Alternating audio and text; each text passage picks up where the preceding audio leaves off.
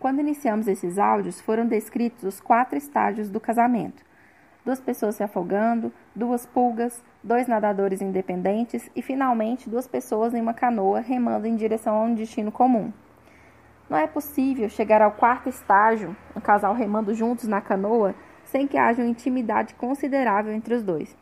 A maioria das pessoas para o desenvolvimento do seu casamento no estágio dos nadadores independentes. A melhor forma de ilustrar esse estágio é imaginar duas pessoas passando a vida lado a lado, mas nunca face a face. A interação face a face requer confiança e intimidade. Muitas vezes, quando pedimos para um casal ficar face a face e olhar nos olhos um do outro, eles não conseguem manter contato direto por mais de alguns segundos. Frequentemente, eles começam a rir olhar para baixo ou virar para outra direção. Se o casal não tiver uma prática regular de intimidade, olhar nos olhos pode ser algo apavorante. Gostaríamos de prescrever dois exercícios que o ajudarão a estabelecer uma comunicação íntima com o casal. O primeiro é um exercício de oração e o outro de conversação. Você deve conhecer a estatística que um em cada dois casamentos na América do Norte acaba em divórcio. Entretanto, as informações seguintes não são muito conhecidas cerca de um em cada dois casais que vão à igreja se divorcia. Por volta de um em cada dois casais que leem a Bíblia regularmente se divorcia. Mas apenas um em 1.100 casais que têm o hábito de orar juntos diariamente se divorcia. Então, aparentemente, orar juntos é um mecanismo chave de prevenção contra o divórcio. Craig Hill destaca uma forma particular de orar face a face, em vez de lado a lado, que ajuda a construir a intimidade em um casamento. O exercício funciona assim: sentem-se um de frente para o outro e olhem diretamente nos olhos um do outro. Então, vocês deverão orar a Deus enquanto olham nos olhos do seu cônjuge. Sim, Deus pode ouvi-lo mesmo que seus olhos estejam abertos. A oração abordará três pontos: arrependimento, ação de graças e bênção. Eu creio que é conveniente que o marido ore primeiro a respeito destas três áreas. Quando ele terminar, a esposa orará da mesma forma pelo seu marido. Deixe-me explicar como orar por cada área. Arrependimento. Primeiro peça a Deus para lembrá-lo de qual área na qual você não tem sido amoroso ou respeitoso com seu cônjuge que não tenha sido confessada a ele desde a última vez que oraram.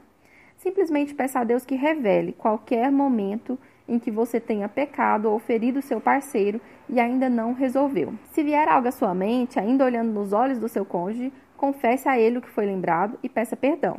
Por exemplo, Sui, por favor, me perdoe por não ter considerado seus sentimentos e não ter ligado para você antes de levar as crianças à feira nessa tarde. Ação de graças. Ainda olhando nos olhos do seu cônjuge, você falará várias frases para Deus, agradecendo a ele pelas qualidades do seu parceiro. Por exemplo, Pai, muito obrigada pela Jen. Agradeço ao Senhor porque ela é tão linda e posso contemplá-la nesta manhã. Obrigada porque ela o ama com todo o seu coração, o busca com zelo e o Senhor a recompensa grandemente por isso. Obrigada porque ela é uma mãe maravilhosa e faz do nosso lar um lugar de refúgio e paz. Bênção. Ainda olhando nos olhos do seu cônjuge, você falará várias frases de bênção para o seu parceiro. Por exemplo, Pai, eu oro por suas bênçãos sobre o Tom hoje. Eu oro para que o Senhor o abençoe com a mente de Cristo e com a sabedoria do Senhor em todas as decisões de trabalho que ele tiver que tomar nesse dia. Pai, eu peço o seu divino favor sobre Tom com seus credores, vendedores, funcionários nessa semana. Eu peço as suas bênçãos para sua saúde física, paz interior e que a palavra do Senhor habite ricamente no Tom durante todo esse dia. Em nome de Jesus. Amém. Eu encorajo você a separar um tempo todos os dias no qual possa orar por seu parceiro dessa forma com ele. Como você pode notar, esse modelo de oração pode ser praticado em apenas alguns minutos. Não é preciso separar uma hora para fazer isso. Apenas cinco minutos é o suficiente. Se você estabelecê-lo como um hábito, eu creio que dificultará muito o trabalho do diabo em usar esquemas contra você e fará com que esses esquemas encontrem bastante resistência em permanecer por muito tempo em seu casamento. Além disso, esse hábito aumentará significativamente a intimidade entre vocês dois. O segundo exercício que aconselhamos vocês a praticarem tem como objetivo aprofundar a intimidade na comunicação entre o casal. Craig Hill criou algumas perguntas que ele chama de perguntas verdadeiras. Ele as chama assim porque muitos casais nunca são verdadeiros um com o outro. Na realidade, eles não costumam falar sobre seus sentimentos, porque isso pode causar desentendimentos e brigas. Porém, se nós nunca falarmos sobre os nossos sentimentos, nunca desenvolveremos intimidade. Então, ele elaborou um processo uma lista com 10 perguntas verdadeiras. Se você estiver no estágio 1 ou 2 em seu casamento, poderá achar esse segundo exercício muito difícil de fazer sem acompanhamento. Caso você tente e sugere sérios conflitos, sugerimos que só o faça na presença de seu conselheiro ou casal de mentores. Permita que eles os ajudem a passar pelo processo e resolver os conflitos que possam surgir. O exercício funciona da seguinte forma: novamente sugerimos que o marido comece o procedimento, pedindo que sua esposa responda as três primeiras perguntas honestamente. Assim que ela terminar, invertam a ordem e a esposa pede então para que o marido responda honestamente as três primeiras perguntas. Depois façam o mesmo com as próximas três perguntas, até que vocês tenham respondido às 10.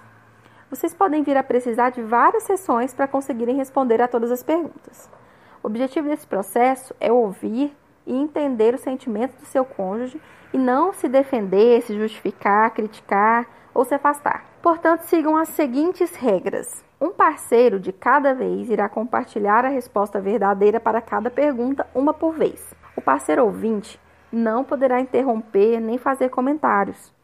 Quando o parceiro que estiver respondendo terminar seu compartilhamento, o parceiro ouvinte repetirá o que o outro disse. O parceiro que estiver respondendo verificará se o ouvinte entendeu corretamente ou não. Caso não tenha entendido, repitam os passos anteriores. Agora, o parceiro ouvinte irá apresentar uma resposta sobre o comentado, ainda sem se defender, justificar, criticar ou se afastar.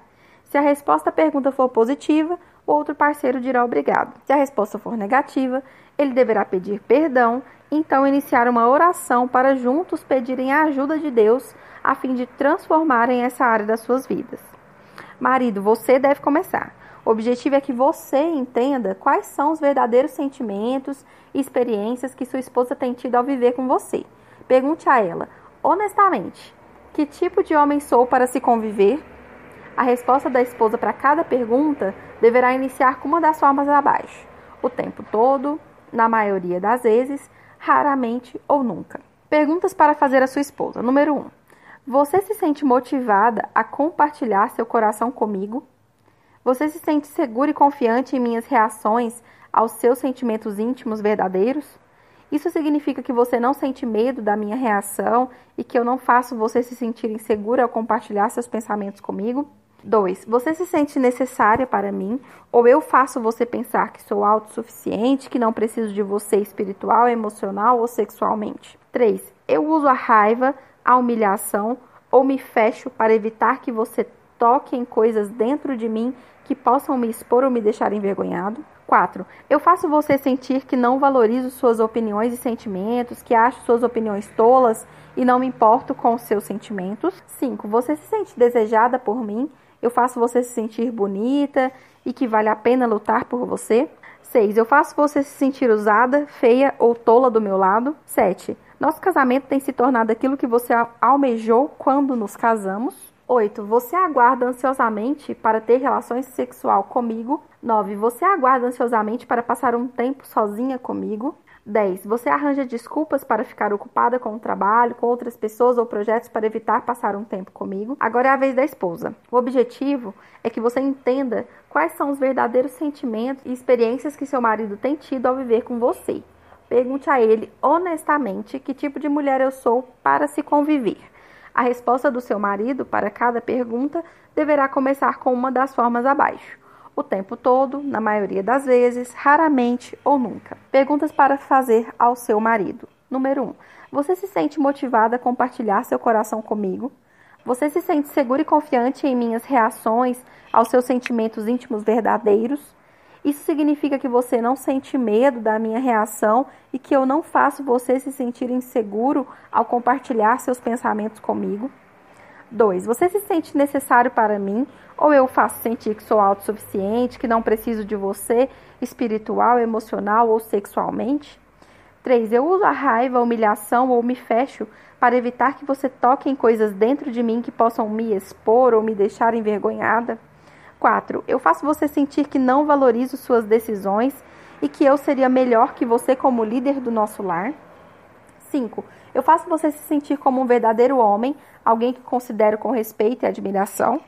6. Eu faço você se sentir incompetente, rebaixado espiritualmente, diminuída em sua masculinidade, como se fosse um garoto ao meu lado. 7. Nosso casamento tem se tornado aquilo que você almejou quando nos casamos. 8. Você aguarda ansiosamente para ter relação sexual comigo. 9. Você aguarda ansiosamente para passar um tempo sozinho comigo. 10. Você arranja desculpas para ficar ocupado com o trabalho, com outras pessoas ou projetos para evitar passar um tempo comigo.